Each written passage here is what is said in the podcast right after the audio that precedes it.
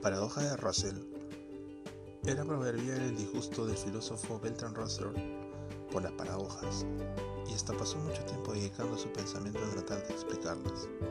Mientras tanto, formuló también él una paradoja que ahora lleva su nombre, que dice más o menos así. Una clase es una colección de cosas. Por ejemplo, una cucharita es un miembro de la clase de cucharitas. La clase de cucharitas en sí misma no es una cucharita y por lo tanto no es miembro de sí misma. La clase de todas las clases es una clase, de modo que la clase de todas las clases es un miembro de sí misma. La clase de cucharitas es un miembro de la clase de los que no son miembros de sí mismos. Por lo tanto, hay una clase de clases de los que no son miembros de sí mismos. La clase de clases de los que no son miembros de sí mismos es miembro de sí mismo?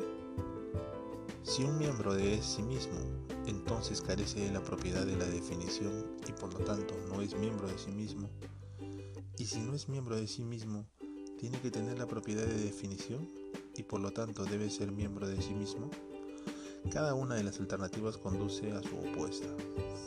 Russell robó muchas horas de su, sueño discurriendo Todas las mañanas tendría que sentarme delante de una página en blanco.